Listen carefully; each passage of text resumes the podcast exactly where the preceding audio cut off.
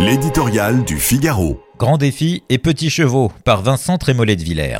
Flaubert disait que l'auteur devait être dans son œuvre comme Dieu, dans l'univers, présent partout, visible nulle part. La politique n'est pas de la littérature, Emmanuel Macron a donc choisi d'être présent partout, visible partout. Certains imaginaient que la désignation de Gabriel Attal signait l'adoubement de l'héritier, donc le retrait progressif du président, c'est tout le contraire. Depuis le début du mois de janvier, pour les nominations, pour les décisions, pour les commémorations, le patron, c'est Macron. Pour la succession, la Ve République, prodigue en protection pour le chef de l'État, n'a pas prévu cet aspect des choses. La pensée politique, si. La nature humaine, encore plus. Emmanuel Macron sera donc l'arbitre d'une partie de petits chevaux qu'il peut être tenté de perturber jusqu'au dernier moment.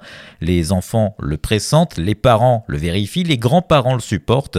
C'est tout à fait ennuyeux, les petits chevaux.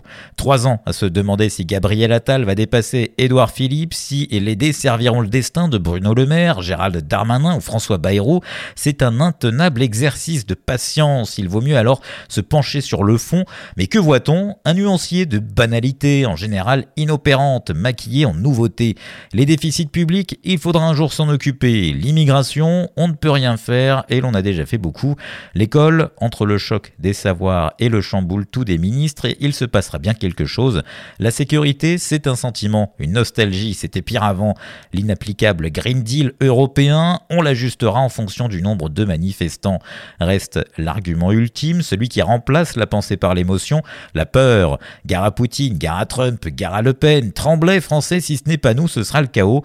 Nul ne conteste la gravité de la période, qui ne se limite pas aux habituels épouvantails, mais c'est par l'exercice de la raison, du discernement, du courage qu'il faut y répondre. L'anxiocratie forme supérieure du cynisme, ne peut que renforcer ce qu'elle dénonce.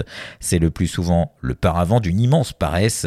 2027 verra l'affrontement d'une doxa épuisée et d'un réel survolté, une dialectique que les prétendants feraient bien de méditer.